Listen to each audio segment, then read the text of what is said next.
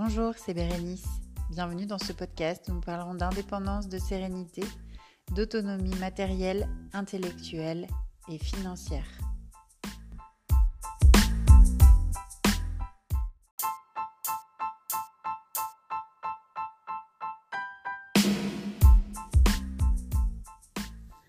Alors pour ce qui est de la partie sérénité financière, d'où est venue l'idée? Eh bien du constat qu'il existe en France un énorme gouffre quant à l'éducation consacrée aux finances personnelles.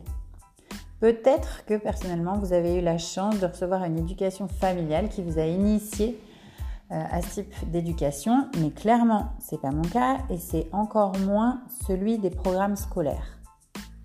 Donc on s'est retrouvé plongé du jour au lendemain dans le bain de la vie active sans la moindre clé pour comprendre tous ces termes barbares de comptabilité et de finance. Et du coup, naturellement, a émergé l'envie de comprendre déjà de quoi on parlait et ensuite de faire le point sur mes finances personnelles. Je ne suis clairement pas une spécialiste. Euh, je progresse dans ce domaine petit à petit.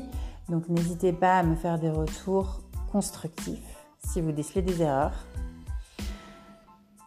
En fait, les premières informations que j'ai réussi euh, à récolter venaient essentiellement des États-Unis, puisque leur système social leur impose d'être prévoyant, notamment en cas de licenciement ou de retraite.